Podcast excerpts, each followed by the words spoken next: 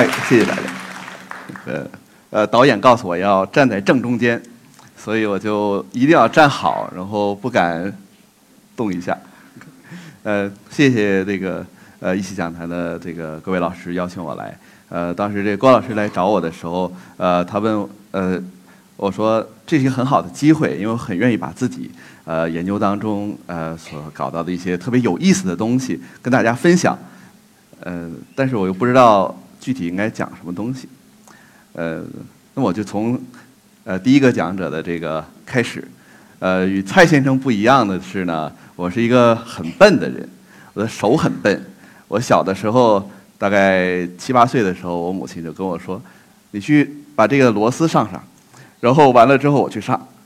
当当，过了大概十分钟，然后我母亲过来说：“上好了没有？”我说：“正在动。”然后她说：“不行，你这个手太笨，你做不了工程师。”呃，他是一个工程师。呃，所以呢，我在这儿引申一下，我手太笨呢，我也做不了一个好的修复师。但是一个笨手笨的人可以做什么呢？在我的这种情况下，就是可以呃找一些好玩的这个呃不需要动手的东西，做一些科学研究。呃，所以手笨的人可以做科学家。不不，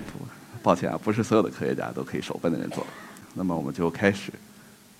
OK，所以很久很久以前呢，大概是几千年了。我们就知道说太阳系呢有呃五颗行星，当时怎么看呢？就是古人躺在这个草地上或者是树上，呃没有事情干的时候，不像现在有这么多的这个呃电视啊、电影啊，然后我们就看天上的这个星星。然后今天晚上星星在这个地方，然后到明天晚上太阳落山的时候呢，这个星星是不是还在同一个地方？一般的星星都是在同样的地方，所以它们叫做恒星。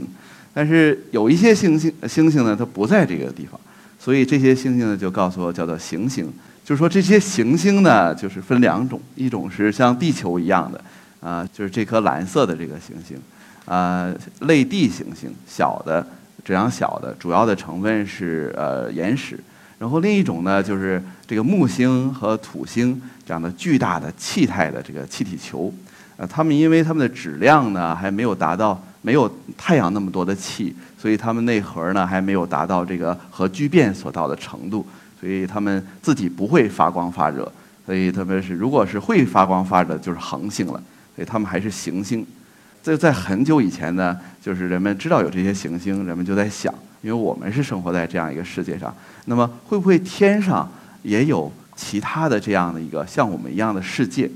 呃，这个是古希腊哲学家，我能找到的最早的一位说，呃，猜测说世界上是不是，呃，宇宙里是不是还有类类似我们这种世界的这种行星？那么到了一十八世纪到十九世纪的时候，我们的这个行星世界就扩展了，不再是只有五颗行星，而是增添了两个新的成员，一个是天王星，一个是海王星。这个发发现天王星这个故事很有意思。就是从那么久几千年来，人们都在想是不是有新的行星，然后有一些专业天文学家呢，就呃想着去做这个事儿，但是他没有发现，没有发现怎么办呢？呃，专业的天文学家就后来就放弃了，我们不再去寻找太阳系的新的行星了。凡是试图啊，十八十九世纪的时候，凡是试图寻找新的行星的人，都不被认为是严肃的天文学家。当时的那个英国格林威治天文台那个台台长，他是一个非常严肃的人，他就跟他们的这个呃天文台的这个干活的同志们说：“你们不要去花时间去寻找那些东西，你们应该花时间干嘛呢？要精确的测量月亮，呃，我们已知的五大行星在这个天空上某时某刻它在什么地方，要精确再精确。”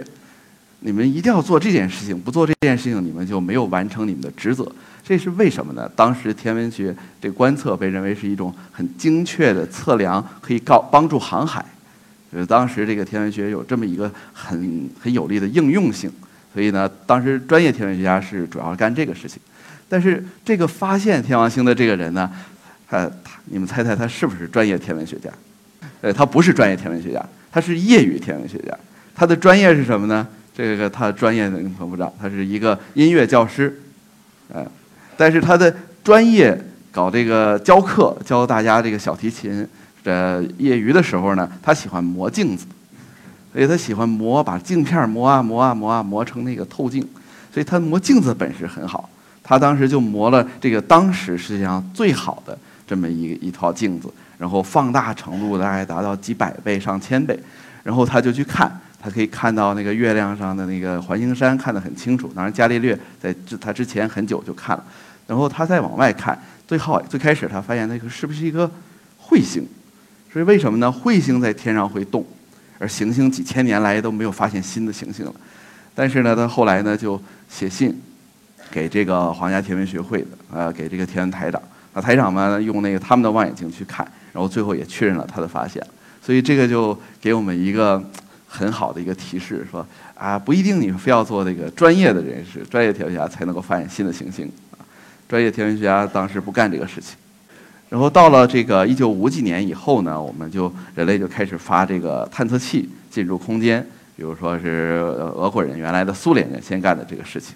然后他们呃到现在呢，这个探测器就前两年嘛，不是刚飞出了这个太阳的这个太阳系的边界，实际上它还没飞出去，看你跟谁说了，你要去跟这个搞这个电磁电磁学的是搞太阳风的人说，他说不行，呃差不多。这个这个旅行者号已经飞出了太阳的这个边界，指的是磁层的这个边界。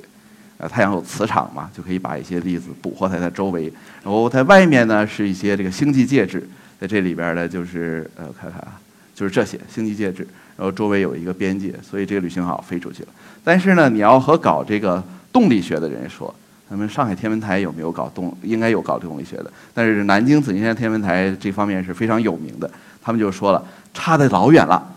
虽然说你的旅行者号飞出了，比如说这个是冥王星轨道，但是这外边呢还有大一大圈这个叫所谓的奥尔特云。这个我们怎么知道有这个东西呢？就是你根据访问内太阳系的这个彗星的轨道，有的这个彗星的轨道是呃非常的这个呃非常的这个陡，呃进来之后可能就不回来了，有的呢是这种所谓的短周期的这个彗星。他们就说，这个某一种彗星呢，是从呃大概在海王星、天王星的这个轨道呃这附近，然后过来的，这个叫做库珀带这个天体；有的呢是从更远的地方来的，所以它叫奥尔特云。那我们发现了呢更多更多的小天太阳系小天体，但是呢很遗憾的是呢，我们还没有发现任何一颗新的行星。这个不仅没有发现新的行星，而且这个行星的数目呢，还从原来的这个九大行星一二三四五六七八九，然后呢减到了八颗，就是冥王星很不幸的被踢出了这个行星的行列。按照新的这个定义，是因为它和海王星呢，就是差不多是共享一个轨道，所以呢，而它比海王星天呃质量小，所以它就被踢出去了，多么不公平啊！那也没有办法。咱们总是要定义一下。经过了大概几十年，就是说，刚才是说是从呃几千年到十八、十九世纪，然后完了之后呢，从那个到现在可能有么几百年，呃之间，然后呢，绝大多数天文学家就放弃了这个搜寻这个太阳系行星的呃呃系外行星的这个努力，那一直以来就没有找到过。从在一九九五年的时候，有一个比较著名的天文学家。他在做了大概二十多年的这个系外行星搜寻工作之后，然后写了一篇文章，在这个这个叫做《天体物理》期刊上面发表。他这个结论是呢，就是像木星一样的这个系呃这个卫呃这个行星，在这个宇宙里边，或者说在太阳周边，或者在银河系里边是比较少见的。所以我们太阳系呢有这么一个木星，是一个非常少见的例子。这个是在一九九五年发表的这个文章，呃，这是一个很遗憾的事情。但是呢，那个奇迹在这个太阳大西洋的另外一面正在发生，也就在这个这某一年，这两个人，这个 m a y e r 还有他的这个一个学徒吧，或者是学生，呃，他们就发表了一个文章，说是飞马座五十一 b。呃，大概是在这个位置，这个是飞马座这个一个星座，然后它这个位置我查了一下那个地图，Google 一下，知道大概是在这儿，呃，发现了这么一颗行星。这行星这个这个按中文名叫这个世秀增增一，啊，然后加上一个 B，这是按照这西方的这个传统，啊，就是 A 是这颗恒星本身，那 B 呢就是这颗行星了，啊，然后发现这个。那现在呢，给大家一个问题，看看大家有没有那个呃注意啊？第一颗 太阳类型恒星周围的系外行星是什么时候被发现的？这个地方的答案呢是这个九五年，就是九五年的时候，那位先生呃就是知名的天文学家，然后经过了几十年的努力搜寻。这个试图搜寻像木星一样的这个系外行星没成功，结果最好发表一篇文章，呃，觉得很遗憾。这个像木星一样的这个行星在宇宙里是太少了，啊，他发表这文章的当年，呃，这颗这个呃太阳类型恒星周围的系外行星就发现了，呃，它的名字呢就叫做飞马座呃这五十一 b，呃，这个是非常有趣的巧合。我们人类发现的第一颗太阳以外的恒星周围的行星，那那恒星就是太阳类型，就是也不太大，也不太小。呃，后来呢，我就是读了一本书，呃，读了一本书，说这个发现这个行星的这个历史是怎么呃怎么发现的。我是比较喜欢看这种杂书，然后完了之后就是得到一些八卦消息，我觉得很好玩。呃，他也告诉我们一些事情。就是为什么原来的这些天文学家，他们经过几十年努力，结果没有发现呃这颗行星，呃，是因为呢，像这样的行星呢，它的轨道周期非常短，它这个行星呢离那个恒星呢非常非常的近，呃，举个例子来说，木星呃要绕着太阳转一圈的话呢，大概需要十几年的时间，所以他们就攒了很多很多的数据去分析，去专门找十几年那个周期。结果都没找到，而这颗恒星、这颗行星呢，绕着这个呃飞马座五十一，呃转的这个周期呢，大概只有三天。所以就是说，呃，当飞马座五十一 b 被发现之后，呃，很多美国的那个天文学家又回去看，搜，看他们有攒了很多年的数据，他们再去翻，他们发现他们也发现那数据就在他们的手边但是他们就没有去分析，没有按照这个周期去分析。而这个马耶尔这个两个瑞士科学家，他们为什么能够发现这个呢？那是因为他们原来不是搞这个行星的，也不是搞行星搜寻的，他们两个人原来是搞这个双星的，就是两颗恒星绕着转。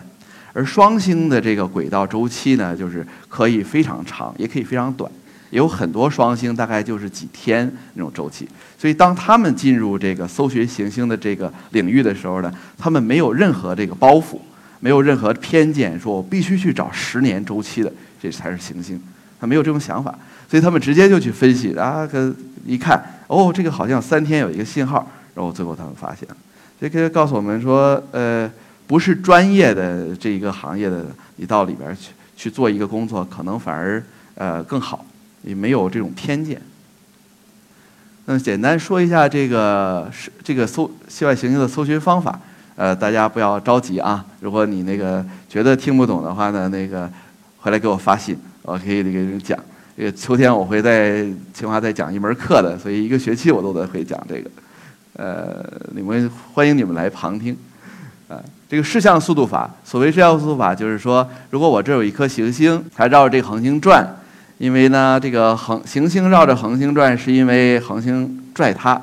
那反过来说，那么恒星也会因为行星的运动呢，而在它的这个位置上稍微的抖动一点，绕动一点。呃，它它绕动的时候呢，就有一个所谓的多普勒效应。你如果在一个火车边上，你就知道了，火车冲着你过来的时候，它那火车声音就变尖；然后它离你远的时候呢，它火车的声音就会那个哨声就会变得低频。然后这个光也是一样，也会有这个作用。所以呢，这个恒星光的频的频率呢，会这边是蓝移，这边是红移。然后当你去观测这颗恒星的这个谱的时候呢，你可以根据这个谱，然后去判断这颗恒星是呢向你走还是往往远处走。然后这个反推就可以推出这个行星的这个位置，这个行星的存在。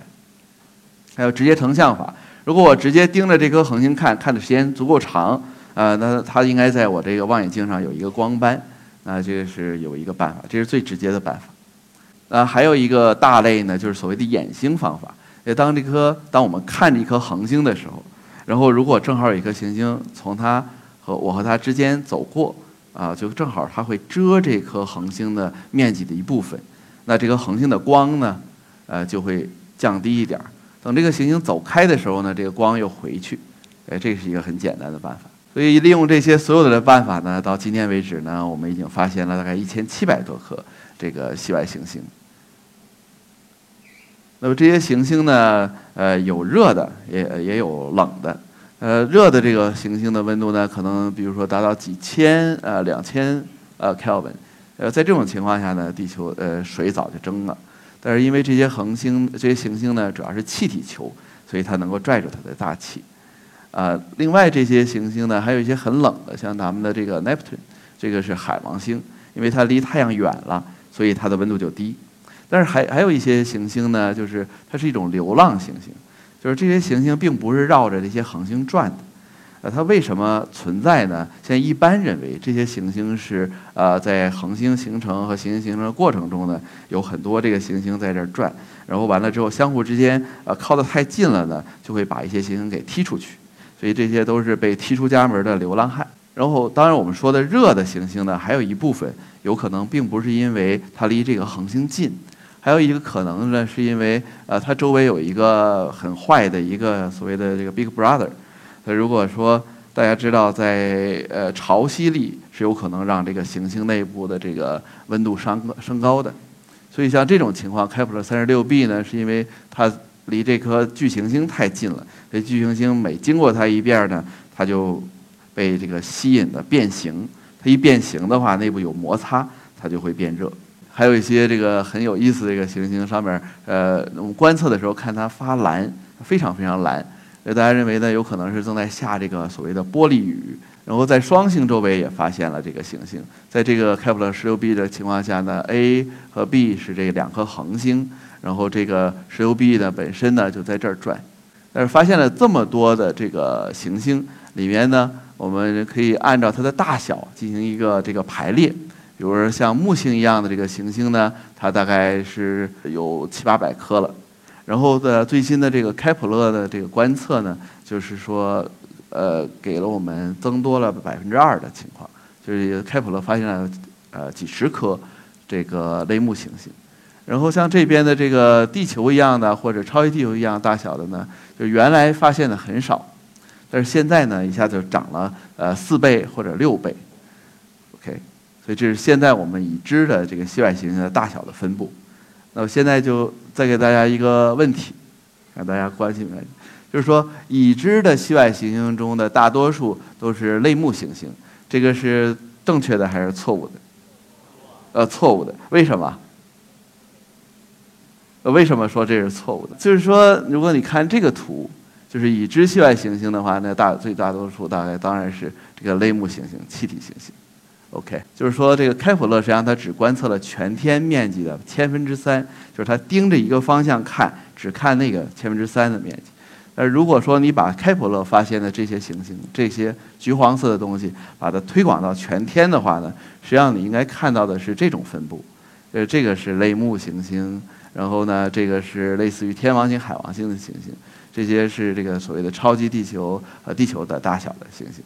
所以按照这个道理说呢，就是我们应该，我们知道这个银河系里存在这个行星呢，绝大多数应该都不是类木行星，啊，应该是这边的行星。OK，最后剩下的一点时间呢，给大家简单讲一讲，说什么样的行星是宜居行星。一般来说，宜居行星的定义呢，大家可能都知道。就是说，什么样的行星，它的表面它它必须是一个固体的行星，因为像地球一样。然后它的表面呢有海洋存在，而且呢不是说有一段时间有海洋，而是长时间有海洋。这个长时间大家没有一个具体的定义，但是我们可以说啊，就说十亿年吧，因为地球到现在大概有四五四十五亿年的年龄，所以说有十亿年时间能够维持一个海洋的存在。那么一个行星表面的温度呢，主要是由它得到的光和热，还有它的行星的大气成分来决定的。呃，如果我们拿太阳做比打比，太阳系的行星做比方呢，你可以说，呃，离太阳越近的这个行星可能就热一些，因为它从你离火堆近，你就觉得热嘛。然后离太阳远呢，你就会冷一些。然后我们不远也不近的话，这就是我们的地球。在这种情况下，地球离太阳的距离大概是一个日地距离，然后地球从太阳得到的这个能量呢，光，就是大概是一个太阳常数的单位，然后呢，金星呢离得太近，火星呢离得稍微远一点，所以我们就定义一个恒星的这个可居住带或者宜居带。然后这个是，如果你把不同类型的恒星画在这个纵坐标上，那么这个宜居带呢，与离这个行恒星到底有多近，是在这个地方显示的。那么前两天得到了一个这个大新闻，说美 NASA 又发现一个宜居带内的这个地球大小的行星，呃，所谓的开普勒幺八六 F。所以在这个系统里面有好多行星。如果把这个系统和我们太阳系呃放在一块儿做比较呢？你会发现，这个 F 呢，实际上是和水星的这个轨道距离差不多。那么它为什么还在它宜居带里面呢？这是因为呢，这个恒星本身比我们太阳要小很多，它质量小了，它发光发热的能力就弱，那么它就不像太阳这么发光呃那么热，所以它的宜居带呢也要离它这恒星近一些。呃，不光是开普勒幺八六 F，我们还发现好多其他的可能的宜居行星。比如说这个格里斯五八幺 G，然后五八幺 D，然后这个 Tau 呃 Ceti F，然后开普勒六十二 F 什么的。这里边我最喜欢的呢，实际上是这两个，一个是 HD 四零三零七 G，这不是一颗这颗恒星的这个质量跟咱们太阳差不太多，大概是太阳的这个一半的质量，比一半大一些。然后另外一个是开普勒六六七 CC。这个好玩的地方呢，是在于开普勒六六七 CC，呃，开普勒六六七 C 本身是一是一个三巨星系统里边的一颗恒星，就是这有三颗恒星互相绕着转，然后呢，它呢又是这颗恒星的第三颗行星，然后呢，同样的在这颗这颗恒星的这个宜居带里面有三颗行星，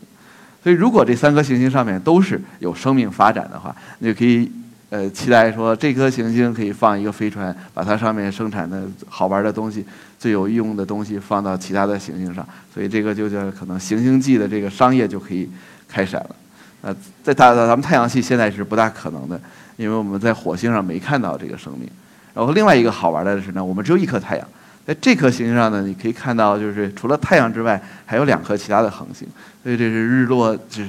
艺术家的想象图，那不是我的。然后这是未来的系外行星的探测计划，就是国际上有这么多。然后中国呢，我很高兴的这个跟大家说呢，我们也有自己的这个宜居行星探测计划。但是呢，我们宜居行星探测计划的这个首席科学家呢，呃，比较低调。他呢这些强调跟我说呢，呃，不要高调宣传，所以不能够说。呃，所以呢，我就这个在这儿我不能跟大家说更多的细节。呃，但是呢，我可以跟大家说的是呢，比如说到明年的夏天结束的时候，我们就应该知道我们的这个宜呃宜居行星探测呃这个计划是不是能够完上马。如果可以的话呢，那么我们在二零二零年就会发射一个卫星到天上去，去探测太阳周围的这个宜居行星。呃，这个计划产生了，如果成功的话，那就是非常好的事情。OK，最后呢，我就把这个留给大家。就是说，我们现在发现了一千七百多颗系外行星，从一九九五年到现在不到二十年的时间，所以平均下来你会发现，大概每三天我们就发现一个新的行星。然后最新的研究认为呢，每五颗太阳类型的这个系外呃恒星周围呢，就有一颗宜居行星。所以呢，我这会儿开会的时候跟大家说，我说我估计大概未来的十年之内，我们将会发现呃一颗真正的。这个第二个地球，然后有人就跟我说了，不用十年，五年可能就够了。不管怎么说，那我们就期待着这个第二个地球的发现。谢谢大家。